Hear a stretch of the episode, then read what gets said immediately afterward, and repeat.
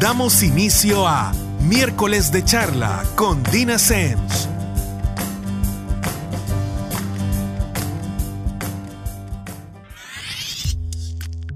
Nuevamente miércoles, así que bienvenidos a usted que sintoniza miércoles de charla con Dina Semch. Ya se nos hizo costumbre tener esta cita los días miércoles. Y bueno, para quienes nunca han escuchado el programa desde el inicio o nunca han agarrado el programa, les cuento un poquito. Mi nombre es, así como lo escuchan, Dina Semch y soy psicóloga, psicóloga de adolescentes, adultos y parejas. Además, soy activista por la salud mental, que precisamente implica tener lugares como estos, espacios como el que nos da Radio Femenina, donde podemos hablar de diferentes temas. Obviamente, yo lo abordo desde mi quehacer que es precisamente la psicología, pero usualmente me acompañan invitados que me ayudan a profundizar sobre diferentes temas. Y el día de hoy vamos a hablar sobre los mitos que existen sobre los trastornos de la conducta alimentaria. Y para eso tengo de invitada a Julia Raquel de Orellana, que es fundadora y actual presidenta ejecutiva de Asociación Estima. Julia Raquel, bienvenida. Gracias, Dina. Gracias por invitarnos y permitirnos difundir este mensaje, porque yo también soy activista de la salud mental, aunque no soy psicóloga. claro, y eh, fíjese que qué buen punto. Activista de la salud mental se puede ser solo porque uno habla de estas cosas. Puede ser alguien que pasó por alguna situación que implicó, que puso en jaque o desequilibró su salud mental, que tiene familiares que están en esta situación. Todos tenemos labor en esto y no se necesita ser psicólogo, es poner nuestro granito de arena. Eh, bueno, Julia Raquel, yo asistí a uno de los seminarios que ustedes eh, tuvieron hace poco, y digo uno porque yo sé que constantemente están ofreciendo información. Me encantó que el seminario estaba eh, destinado a psicólogos, a otro día a nutricionistas, otro día a pediatras. A padres de familia. Y me, pareció fantástico porque toda la temática, a pesar de que era una temática común, era bien tropicalizada para cada sector, que, necesitamos insumos diferentes. Y realmente los trastornos de la conducta alimentaria son e, este, trastorno que son terriblemente peligrosos para quien lo padece, que hacen estragos en las familias y que muchas veces ni siquiera se dice en voz alta qué es lo que pasa. Y eso hace que poco a poco tanto el paciente como los familiares se van aislando más y más y más, lo cual contribuye al trastorno en sí. Pero bueno, cuénteme un poquito eh, a qué se dedica la Asociación Estima los objetivos principales de Asociación Estima son primero la prevención, alerta temprana y tratamiento oportuno de los trastornos de la conducta alimentaria. Segundo, capacitar a profesionales locales para que eh, se preparen para atender este tipo de pacientes, porque como tú lo dijiste ahorita, son enfermedades sumamente complejas, multifactoriales, entonces y necesitan un equipo multidisciplinario para eh, tratarlas. Y lo último que hacemos, o lo tercero que hacemos, es orientar a aquellas familias o personas que sospechan o que ya tienen el problema de un trastorno en su familia. Nosotros se nos acercan a nosotros eh, y nosotros les decimos cuál es el tratamiento que deben de, seguir, porque generalmente la persona anda de médico en médico hasta que llega a alguien que le dice, esta es una enfermedad emocional y por lo tanto con serias consecuencias físicas y por lo tanto debe ser tratada por un equipo de profesionales preparados para esto. Entonces nosotros los orientamos en ese sentido y además hacemos actividades de apoyo para padres, como por ejemplo la charla que dimos el fin de semana pasado. Eh, yo creo que esta parte es muy, muy importante. Yo, bueno, yo, yo, yo con este tema sí he tenido de repente sorpresas muy agradables. Eh, he tenido aún entrenadores de gimnasio que identifican el trastorno. Ay, qué maravilla. Y que me mandan, pero así directito y sin pérdida a la gente, pero yo digo, qué fantástico que alguien que de alguna manera está muy de la mano, muy involucrado, sin saber muchas veces en esto, tenga la información para decir aquí algo no cuadra. Generalmente felicitan a la persona porque ha perdido peso. Nosotros hemos dado charlas para entrenadores deportistas precisamente para que sepan eh, remitir a los pacientes como lo hicieron contigo a consejeros de colegios para que identifiquen el problema, hablen con los papás y les ayuden a los papás a, llevar a sus hijos donde, donde los deben de llevar. Em, tenemos una carta informativa que sale todos los meses con información sobre trastornos de la conducta alimentaria. Tenemos sitios en las redes, o sea, siempre estamos haciendo actividades encaminadas a prevenir más que todo y a guiar para el tratamiento de los trastornos. Lo cual es importantísimo, pero tal vez para que empecemos eh, a, definir un poquito, a entrar en materia. Julia Raquel, en este caso vamos a entender por trastornos de la conducta alimentaria entonces, anorexia, bulimia y atracón. Sí, esas son las enfermedades aceptadas en la DSM-5 por la American Psychiatric Association. Sin embargo, adentro de esas hay un rango enorme. Eh, en el curso que fuiste se habló de ARFID, hay la vigorexia, la ortorexia. La ortorexia, pero todas esas caben dentro de estas categorías y al final todas son trastornos emocionales manejados a través de conductas distorsionadas hacia la comida, la imagen corporal y el peso. Entonces, el tratamiento viene siendo parecido para todas estas enfermedades y el origen. Exacto. Eh, creo que sí vale la pena empezar como a diferenciar y tal vez empecemos con los mitos que, que hay. Primero, creo que uno de los mayores mitos es que necesariamente alguien que tiene anorexia está abajo de su peso. Eso es falso. Exacto, es no les puedo explicar que tanto no funciona así. Alguien puede estar padeciendo una anorexia y estar dentro de su peso. De su peso.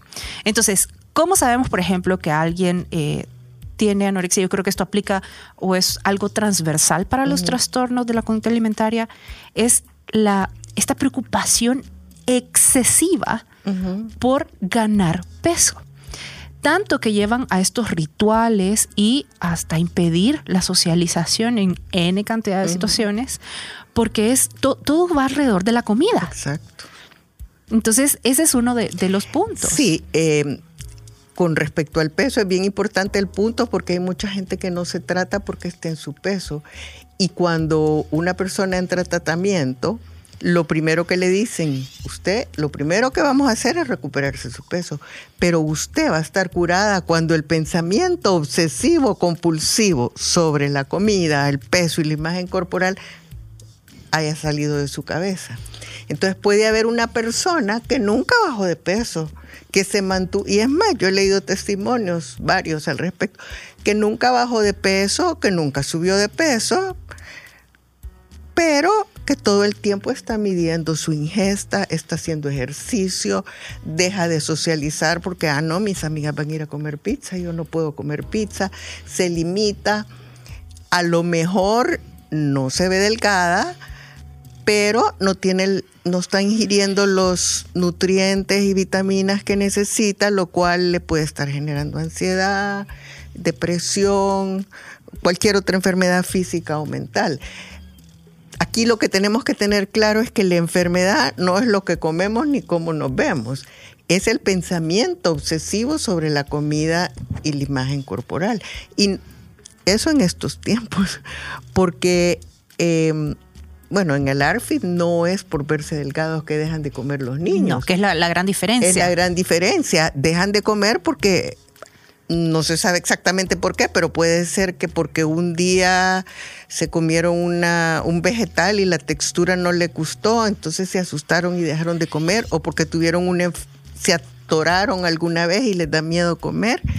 Vaya, el caso de Santa Catarina de Siena, que es el caso más antiguo que se conoce, que es de 1300 y algo, ella era una anoréxica, pero ella no comía porque consideraba que ceder ante la comida era ceder ante el pecado.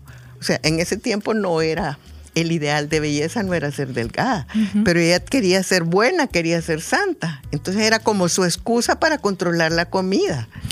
Y esta parte es bien importante porque otro de los mitos que hay, sobre todo en el caso de la anorexia, es que eh, muchas veces, y, y lo voy a decir tal cual, como lo dicen muchos adultos, es que está haciendo berrinche y no quiere comer. Sí, es cuestión de la adolescencia. Eh, sí, es, es, es esto que se le va a pasar, está en este momento. No es así de sencillo, es simplificar algo que es mucho más complejo que esto. Y eh, si ustedes ven a una persona eh, que ha pasado por, por esta situación, es curioso porque probablemente tiene esta relación con la comida que poca gente tiene. Yo, bueno, a mí siempre me ha llamado la atención cómo huelen la comida, o sea, y pero no como uno lo hace regularmente cuando se acerca, sino que se acercan y la huelen. O sea, es, es, es increíble cómo maneja la comida y cuando se van recuperando, que aquí hay que tener ojo también, uh -huh. pero empiezan a ser estos cocineros sí. fantásticos. O desde el principio, hay muchos cocineros que son flaquitos, flaquitos anoréxicos. Sí. Y excelentes cocineros. Ahí lo que pasa es que es gente que se está restringiendo su ingesta y se da el gusto de por lo menos olfatear, sentir los olores. También les encanta darle de comer. Son grandes cocineros porque se satisfacen viendo que otros coman, porque ellos no pueden comer, no se dan permiso de comer. Y no es que tengan, no tengan hambre, Exacto. es que se restringen porque tienen pánico de comer. Ok. Y también dentro de la anorexia tenemos los que se purgan. Sí, la bulimia nervosa. Exacto. Pero también tenemos gente que tiene estos episodios de anorexia que se, no solo se restringe, sino que también se purga. Y aquí es donde muchas veces cuando alguien se está recuperando hay que tener mucho ojo porque uno dice, ay, ya probó un poquito de carbohidrato. O según mi experiencia, mm. los carbohidratos son esta situación. Los dentro de, sí. son un reto Ajá. genuinamente los carbohidratos. Entonces, cuando empiezan de repente a comer carbohidratos, yo creo que todos celebramos, uh -huh. pero hay que volar ojo porque empiezan a comer carbohidratos y pasan de hacer 30 minutos controlados de ejercicio a una hora. Entonces Esa están, es una forma de bulimia. Exacto. Entonces están tratando un poquito de, según ellos, eh, neutralizar sí. la situación. Sí, o sea, la bulimia no solo es las personas que vomitan, uh -huh. sino que las personas que se purgan y las personas que hacen ejercicio excesivo para sacarse las calorías ingeridas, ¿verdad? Con purga entendemos diuréticos, sí. laxantes, eh, bueno, obviamente el vómito y a veces eh, una de las cosas que, que, mucha gente no entiende y que es un problema a la hora de la familia de abordar estas situaciones es que creen que necesariamente la persona que está presentando, ya sea anorexia o bulimia, uh -huh. está consciente de que tiene un trastorno. Y a veces no es así. Uh -huh. A veces solo creen que son muy pilosos, como la gente les dice, que se cuidan en extremo, pero no llegan a concebirlo como un trastorno. Y eso es lo importante de abordarlo de frente. Es más, el que sufre un trastorno de la conducta alimentaria, uno de los síntomas es negar su enfermedad. Y además, nuestra sociedad le gusta esconder las enfermedades mentales, emocionales, son tabú. Entonces eso no ayuda porque no que o sea, yo me he topado con papás que no quieren aceptar que su hija tiene un problema y que el problema es de origen emo emocional y de ahí viene, no, o si es capricho. O otro mito terrible es ella escogió su enfermedad. Sí, o sea, ¿por qué se dan los, los trastornos de la conducta alimentaria? Son varios factores, entre ellos factores genéticos. O sea, hay gente que trae la predisposición por rasgos de personalidad, por genes, el medio ambiente los termina de empujar. Eh, mil, o sea, y unidos todos esos factores es que se da el trastorno, pero el capricho no es un... No es una causa. Y eso hace más daño a la persona porque la persona eh, con un trastorno de la conducta alimentaria generalmente está deprimida, con baja autoestima y entonces se siente menos comprendida. Y además, yo no escojo que me dé catarro. Exacto. Las enfermedades mentales son iguales. Exactamente, y deberíamos verlo exactamente de esa forma. Pero regresamos con más sobre los mitos del trastorno de la conducta alimentaria en este segundo bloque. Nos vamos a una pausa. Are the best times. West Coast stealing on my shirt. I, all my worst nights are the good kind. High life filtered through the lo-fi. Starting it up after dark.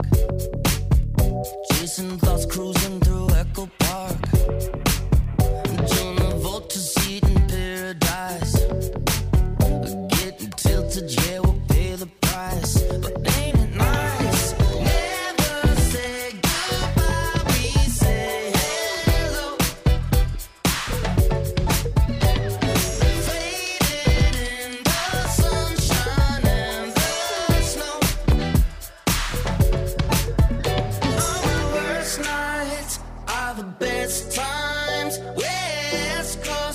something on my should I? On my worst night.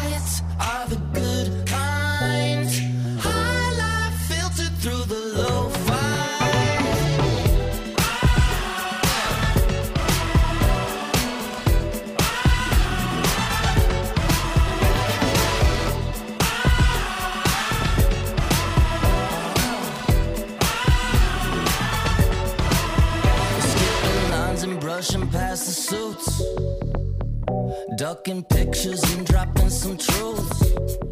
Now I'm getting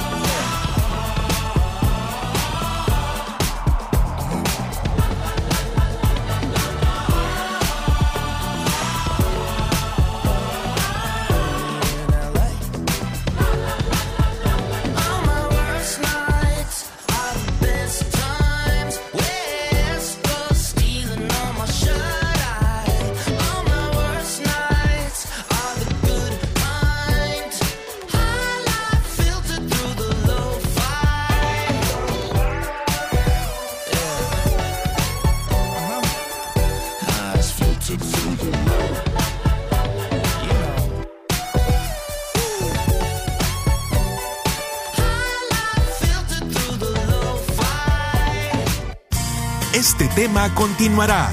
No nos cambie.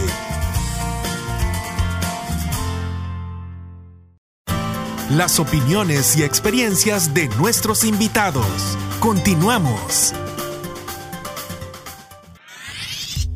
Y estamos de regreso con el segundo bloque de miércoles de charla con Dina Semch. Y estamos hablando de los mitos que existen, que son varios, sobre los trastornos de la conducta alimentaria. Precisamente para eso tenemos de invitada a Julia Raquel de Orellana de Asociación Estima, que nos está ayudando a desarrollar este tema. Yo creo, Julia Raquel, que bueno, una de, los, de las principales paredes con las que me encuentro yo muchas veces cuando empiezo a, tratar de abordar estas situaciones con, con pacientes, ya sea porque vengan con anorexia, con bulimia, con un trastorno por atracón, es que creen, literalmente me dicen, usted me quiere enseñar a ser un gordito feliz. y yo les digo, no, es que no funciona así, porque cuando estamos pasados de peso también ponemos en jaque nuestra salud por otras razones. O sea, no podemos cambiar un problema con otro y que sí es importante para todos estar a gusto con quien somos. Y eso también implica la parte física. Pero realmente somos este conjunto de características dentro de lo que está la parte física, que realmente este, esta valoración que le damos actualmente de bueno, malo, regular, es, es, es un poco complicada, superficial y además totalmente infundada. Entonces, por ejemplo, cuando hablamos del- de los atracones, e- esa es otra de las, de las situaciones que vemos mucho o, o que en la clínica a mí sí me llegan referidos por médicos o por nutricionistas, porque precisamente llegan, están en estos planes alimenticios o con estos controles y la situación no cambia. Por el contrario, va aumentando. Aún personas que se les han hecho ciertas cirugías para que coman menos porque ya tienen una situación de obesidad bien complicada, jamás se me olvida un- una vez eh, que, que se puso este caso, que era un, un caso pues, que todo el mundo, es, es que se rebanaba el cerebro para saber qué, qué pasaba. Hasta que se descubrió que esta persona, que tenía muy poca capacidad estomacal debido al procedimiento que se le había hecho, derretía chocolate. Ay, pobrecita. Entonces, y lo, lo- lo complicado es que muchas veces aún en los profesionales está, pero ¿y por qué se hace eso? Y, ay no, pero entonces hay que dejar, no, en vez de decir, esto no está bien, esta persona está comiendo sin control, que es lo que pasa con el atracón. No es tan simple que dice, ay, tengo ganas de chocolate, porque ni siquiera es el punto. Entonces, el atracón, ¿cómo funciona un atracón? ¿Cómo, cómo sabemos que es un atracón, por ejemplo, y no solo alguien que, que solamente usted oye, ah, no, es que le, le encanta comer? Sí, primero, el que le encanta comer disfruta comiendo. Lo hace despacio, come las comidas que le gustan, etcétera, etcétera. Eh, elige. Me gusta que me preguntes del síndrome por atracón porque se habla poco de él, pocas personas saben que es un trastorno de la conducta alimentaria, sin embargo en el país tenemos un problema de obesidad y según las estadísticas mundiales entre el 20 y el 30% de las personas con problemas de peso u obesas sufren un trastorno de la conducta alimentaria. Y como tú dices, van a donde el médico, el médico le dice usted lo que necesita es adelgazar, vaya donde la nutricionista, le da un plan alimenticio y el pobre no lo puede seguir. Y después vuelve a ir donde el médico, lo regaña y su autoestima va para abajo y para abajo y para abajo. ¿Por qué se dan los atracones eh, las personas? Cuando están ansiosos o tienen un problema serio, ellos manejan sus problemas a través del comportamiento de la com- hacia la comida, al revés de la anorexia y la bulimia restringida, pero ellos entran en un estado como de desconexión. Se dan el atracón, no saben ni qué comieron, hasta que están eh, totalmente llenos, incómodamente llenos o enfermos de tanto comer, dejan de comer y muchas veces dicen, ven los empaques, o, ¿qué? ¿A qué hora me comí todo esto? ¿Qué me pasó? No me pude controlar. Entonces viene el arrepentimiento, se refuerza la autoestima baja y por ahí vamos. Entonces lo que tenemos que hacer para resolver, para que la persona pueda empezar a controlar su ingesta, es averiguar cuál es su verdadero problema. En este caso es una manifestación del problema emocional. Exacto, y enseñarle a manejar su problema como tal, no como un problema de, alimen- de alimentación. Porque en la medida que él resuelva lo que de verdad le preocupa allá adentro, va a poder controlar su ingesta y va a aprender a disfrutarla. Esa, esa parte es bien importante porque es como un ciclo de autoflagelación también muchas veces cuando se sintieron inadecuados, cuando empiezan a castigarse con la comida. Y lo complicado es que la comida genuinamente tiene este poder para castigarnos. Entonces, y, y- y ojo, la gente que se pega estos atracones no es solo que coma sin que le importa, no, es que come hasta sentirse físicamente Mal. mal. O sea, y yo no- desconectados. es- sí, no es, se dan cuenta. es, es espantoso. Bueno, tienen de repente estos gastos en comida, porque también lo hacen escondidas. Eh, no es algo... Les da pena, pues. sí. Exacto, no es algo que hagan en una reunión eh, o, o que hagan abiertamente, ni siquiera con su familia. Es que todos nos atracamos de vez en cuando no, cuando claro. está bien rico, pero eso no es malo. El problema es perder el control en forma desmedida y con cierta periodicidad y después arrepentirnos, Exacto. ¿verdad? Sentirnos culpables. Eh, creo que otro de los trastornos, y esto creo, creo que aplica a realmente a, a la anorexia, a la bulimia, al atracón, es no, no es un trastorno. Es, es 10.000 otras cosas, pero no un trastorno. Y lo complicado de esto es que muchas veces, sobre todo cuando los papás son los que están negando esta situación, hacen que las cosas vayan avanzando o sigan corriendo hasta que se complican. Porque una de las cosas que, que, que se ve muy seguido es la comorbidez que existe de los, de los trastornos de la conducta alimentaria con otra serie de situaciones, con los trastornos de ansiedad, con eh, el trastorno obsesivo compulsivo. Y hay que solucionar esas cosas. ¿Por qué? Porque esto nuevamente no se trata de solucionar un problema y sustituirlo por otro. Al final se trata de que esta persona tenga una calidad de vida y una salud mental adecuada. Muchas veces se van a drogas también. Exacto. O a eh, conductas autodestructivas, que no necesariamente son drogas. Tal vez aprenden a controlar su ingesta o a no controlarla tanto pero buscan otra salida, como pueden ser esto de autolastimarse o... ¿Por qué? Porque el problema no está resuelto. Está resuelta el, el, el, ¿cómo se llama? El, síntoma. El síntoma, exacto. Sí, y bueno, por ejemplo, eh, tenemos en, en el caso de la bulimia y la anorexia, en ambos suele haber depresión la, gente con bulimia suele tener como alteraciones en el estado de ánimo y los anoréxicos suelen recluirse. Cada vez se recluyen más y más y más. Otro punto que es importante es que hay anoréxicos que comen, pero comen de manera súper displicente y ese debería ser uno de los síntomas de alarma. Sí, o comen bien, pero como hablábamos al principio, están tan obsesionados con la comida, midiendo, pesando, no me puedo comer una caloría más, que el trastorno está ahí, está en la cabeza. Físicamente no lo notamos y decimos, ay, qué saludable, qué bien come. Pero no, la persona, mientras tenga el, pensamiento este obsesivo, está enferma y, no puede disfrutar de su vida, ni de su vida social se ve afectada, etcétera, etcétera. Tal vez hay un punto importante para que vayamos diferenciando. Cuando hablamos de un pensamiento obsesivo, estamos hablando no de, de por ejemplo, llegar al almuerzo y decir, ah, ¿qué voy a comer ahora de que abarque todos los grupos? No, es que quiere decir que yo todo el día, todo el día y paso, sueño. exacto, paso pensando qué voy a comer, qué ya comí, cuánto de carbohidrato es eso, cuánto de proteína, si me pasé no sé qué. Es, miren, yo no les puedo explicar qué tanto... Hasta calculadora tienen. Es, e, es, espantoso. Entonces, por eso es que incide tanto en la calidad de vida de estas personas. Una persona que se recuperó de una anorexia me dice, fíjese, yo ya puedo pensar. ¿Cómo que ya puedes pensar? Puedo pensar en otras cosas. Antes solo pensaba en calorías, en comida, en cómo voy a hacer para no comer, en en gastar calorías, etcétera, etcétera. Hoy ya puedo pensar en otras cosas. Qué triste. Y se pasó 10 años de su vida así. Pero es que es tal cual y es, es, es yo no les puedo explicar qué tan incapacitante puede ser esto, porque obviamente empiezan a tener problemas de memoria, problemas de concentración.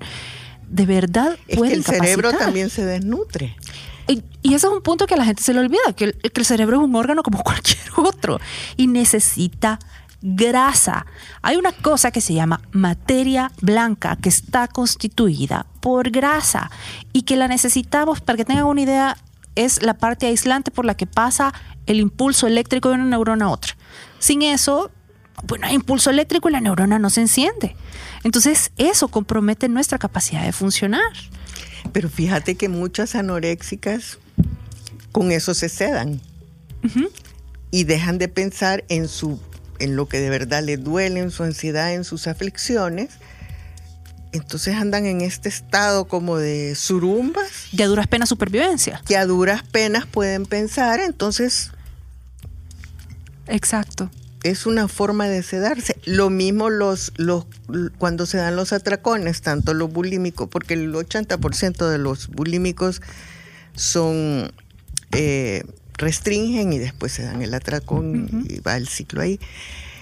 Cuando se están dando el atracón, están desconectados, o sea, se les bajan sus niveles de ansiedad o de, o de depresión mientras están comiendo, pero una vez se acaba el atracón, vuelve y con, con un poquito más, ¿verdad? Exacto. Y bueno, platicamos o, ya mencionamos eh, de manera bien superficial, el ARFID.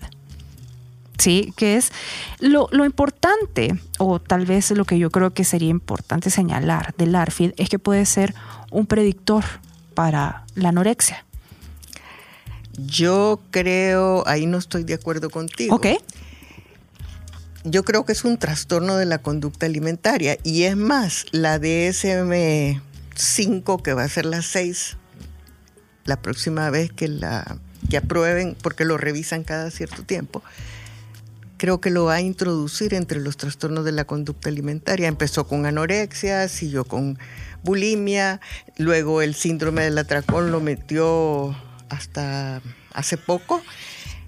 Yo creo que el siguiente es el ARFID y es, o sea, la razón generalmente se da en niños. Es lo más triste. Aquí, aquí estaba viendo que eh, afecta al 3.2% de adolescentes de 8 a 13 años aproximadamente. 8 a 13. 8 son niños. Sí, lo que pasa es que eh, se empieza, se empieza a notar más eh, eh, cuando empiezan a tener como estas interacciones, cuando empiezan a ir a, estas piñatas, pero que, que, que, no quieren comer nada, entonces los manda con los para pero abajo. sí, eso es peor todavía. pero yo lo he visto en niños de 5 años. Ok. Y esto se da, no es que el niño no quiera comer o que sea picky eater, como dice, o sea, pueden ser picky pero un niño con un ARFID es el niño que realmente tiene pánico de comer ciertos grupos de alimentos. Entonces simplemente verduras no come. ¿Por qué? Porque lo relaciona con algo que le pasó. Exacto. Tal vez se ahogó con una papa o le causó una enfermedad, o sea, comió y se enfermó del estómago. Entonces empieza con este miedo a comer papas y después otras verduras y después van metiendo otro tipo de, alimentos y su rango de alimentos que sí quieren comer cada vez se va limitando más, igual que en la anorexia y la bulimia. Exacto. El ARFID eh, funciona en base a las consecuencias que se espera que deriven del, consumo de ciertos alimentos, precisamente por experiencias eh, previas, pero eso es lo complicado. Cada vez se van eh, mandando para afuera más y más comidas por medio de la asociación. Eh, el ARFID son las siglas en inglés de la el desorden de ingesta alimentaria evitativa o restrictiva. Eh, bueno, y en el seminario hablaban precisamente de este famoso artículo eh, que anduvo en redes sociales de un niño que perdió la vista porque se alimentó no sé cuántos años solo de X, entre ellos papas fritas, eh, alimentos.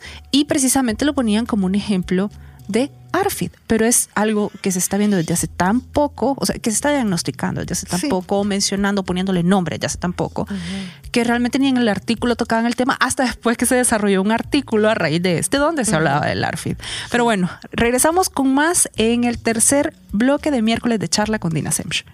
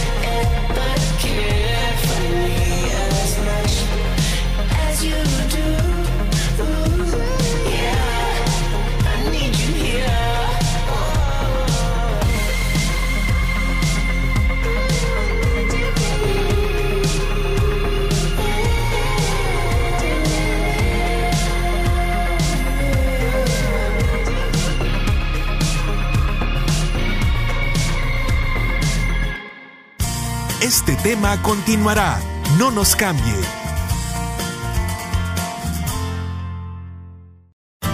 Las opiniones y experiencias de nuestros invitados. Continuamos. Estamos de regreso con el tercer y último bloque de miércoles de charla con Dina Semch y estamos hablando con Julia Raquel de Orellana, fundadora y actual presidenta ejecutiva de Asociación Estima. ¿De qué estamos hablando hoy? De los mitos sobre los trastornos de la conducta alimentaria. Y ya vamos a ir aterrizando porque hemos dado pincelazos. La verdad es que es un tema sumamente extenso. Se puede hablar días. Y lo peor es que se puede hablar días de esto, pero sabemos muy poco. Así es. Porque hay tantas interrogantes que todavía no se responden. Por ejemplo, no se ha depositado en ningún lugar con exactitud de dónde viene todo esto. eh, sino que se han determinado ciertas variables que tienen que ver con la personalidad, con temas eh, circunstanciales, con eventos en la vida, etcétera. Y toda esta combinación genera esta bomba. Sin embargo, son es que son multifactoriales y creo, creo que eso es lo que los hace tan complejos.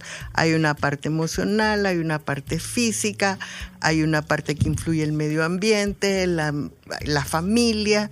Hay tantos factores predisponentes que es como bien difícil tratarlos y encima pues son enfermedades recientemente conocidas como tales. Entonces, Y sumémoslo que algo que usted mencionaba, y es que en nuestro país esto se lleva en un hermetismo absoluto, como que realmente hubiera sido la decisión que alguien tomó de, ay, bueno, la anorexia es lo mío de ahora en adelante. O la- y no, no es así. A mí en vez de me dicen, "Ay, yo quisiera tener anoréxica por una semana para adelgazar y ponerme el vestido del Trump, del, De- del de- prom. sí.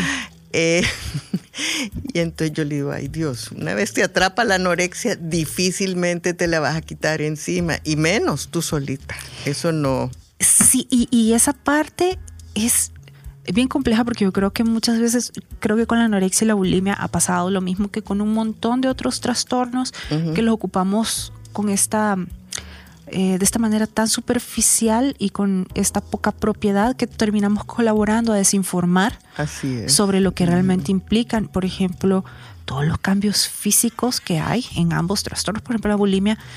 Miren, hay una serie de daños en dientes, en piel, en funcionamiento cardíaco, El esófago. sí. el esófago, en, en la anorexia. eh, Osteoporosis, todo el sistema hormonal. eh, el crecimiento. Amenorrea, crecimiento, sin hablar de la parte el- ajá, sin hablar de la parte emocional y muchos de estos efectos eh, no son recuperables, como en el caso de la osteopenia se puede convertir en osteoporosis y ahí ya no nos podemos, o sea, el- la parte hormonal queda dañada y toma años que es para que se vuelva a nivelar. Si es que lo vuelve a hacer. Sí, sí. Eh, una de las cosas que me gustó mucho en el seminario es que lo dijeron clarísimo. La anorexia es el único trastorno psicológico que por sí mata. Así es.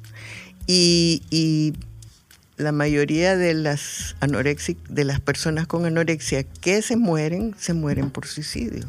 Exacto. Y el siguiente nivel es deshidratación o infarto, que viene siendo lo mismo.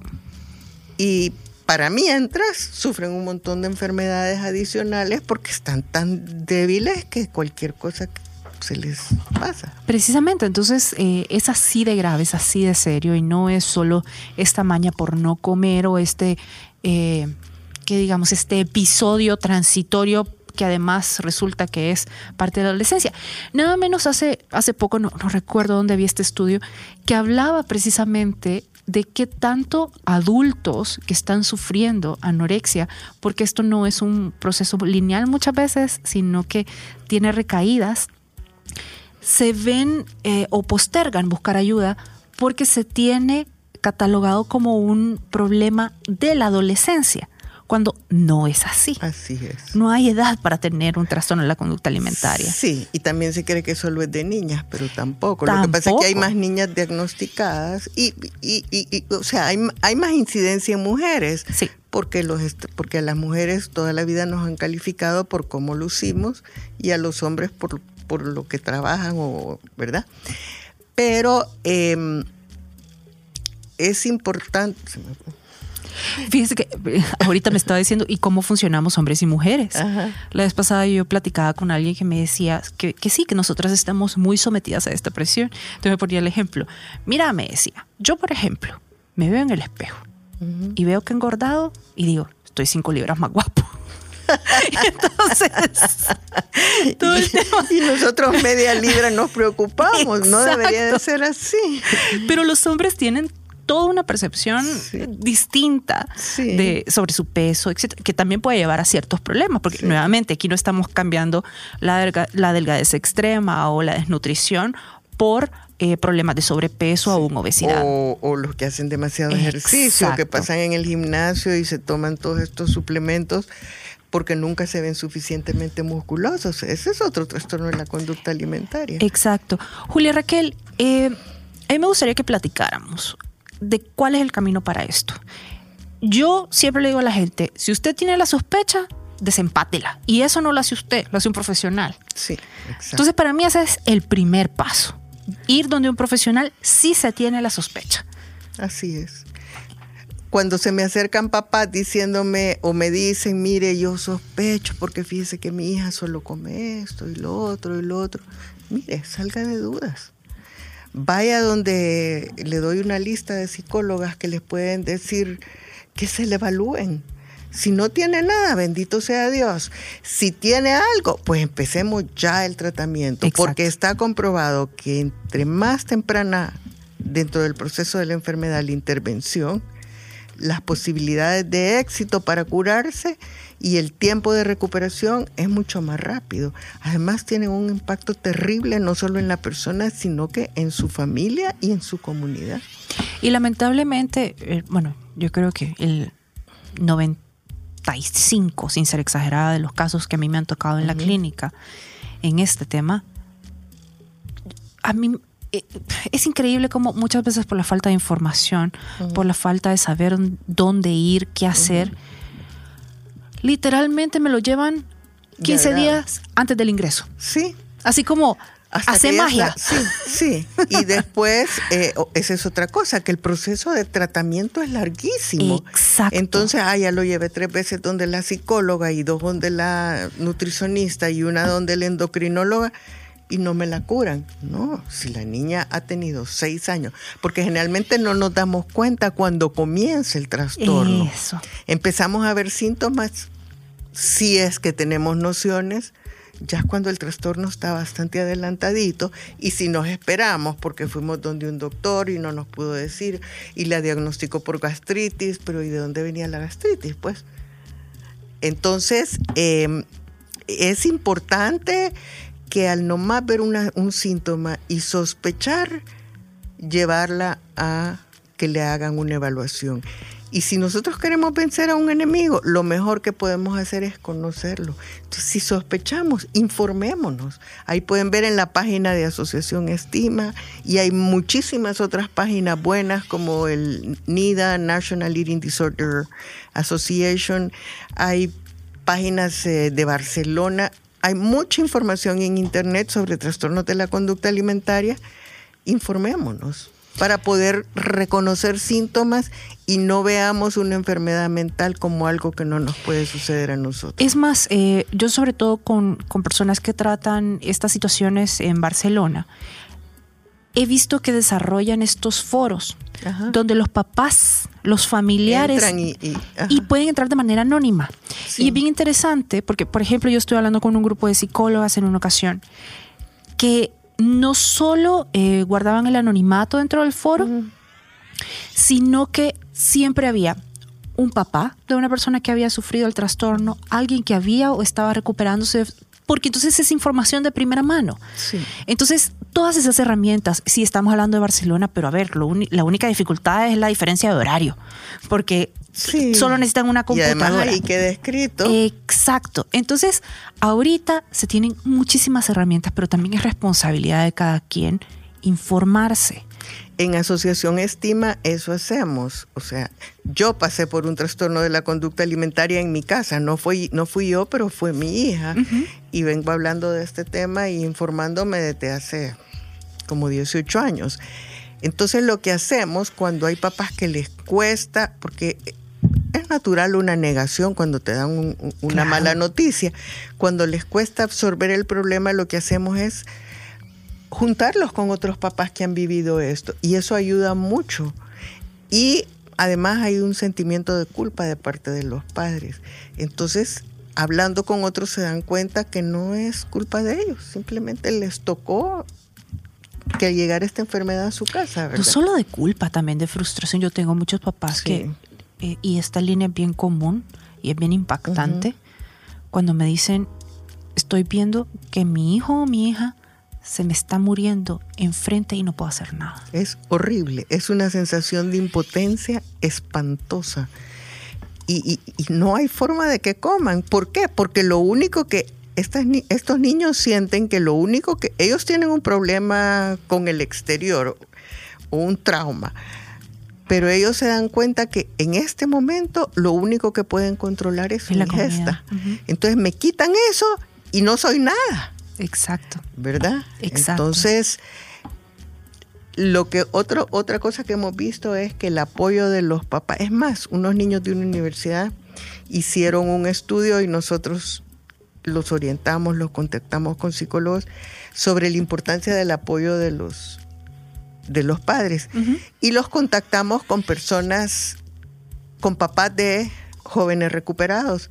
Hicieron una encuesta como de 12, 14 papás y el resultado fue precisamente que el apoyo del papá y la mamá debe ser incondicional. Y para poder dar apoyo en una situación tan difícil hay que entender lo mejor que se pueda la enfermedad. Es difícil de entenderla, pero hay que entenderla.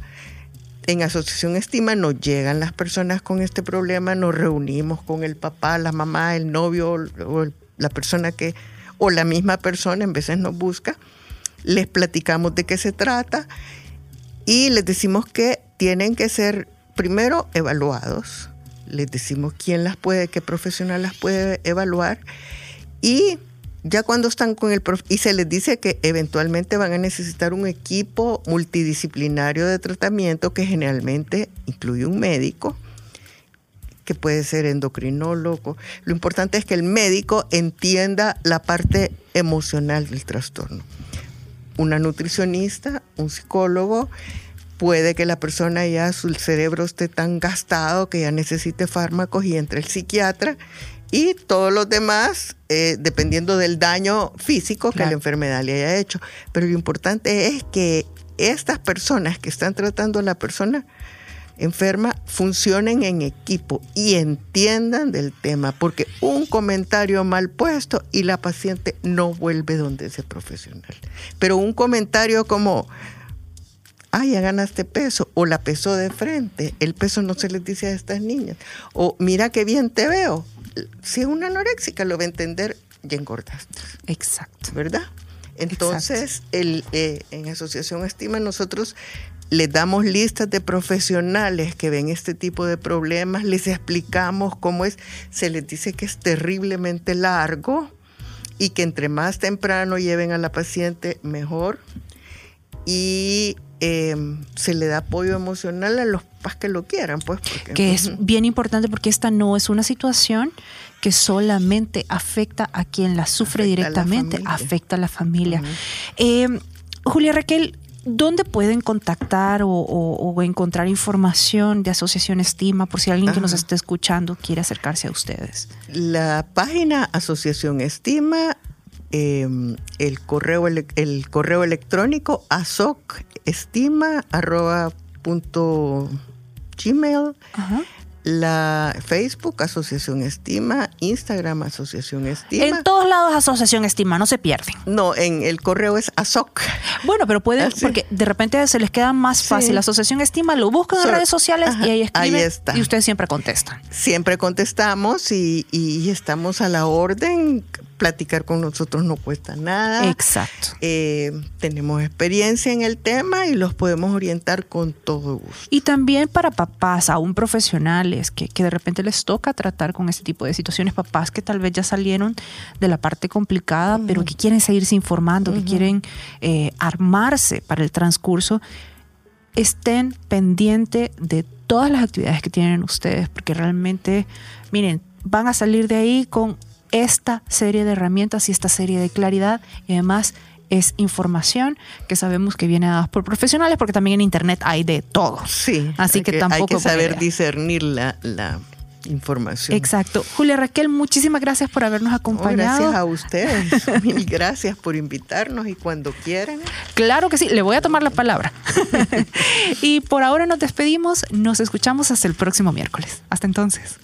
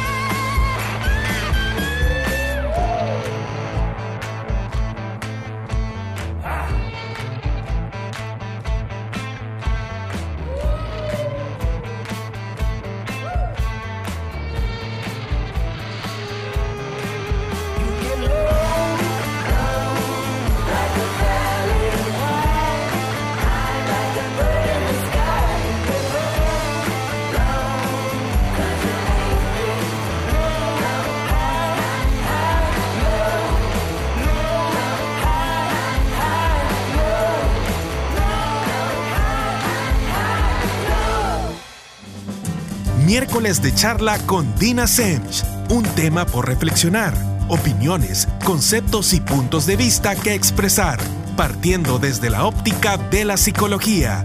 Sintonícenos el próximo miércoles a las 7 de la noche por Radio Femenina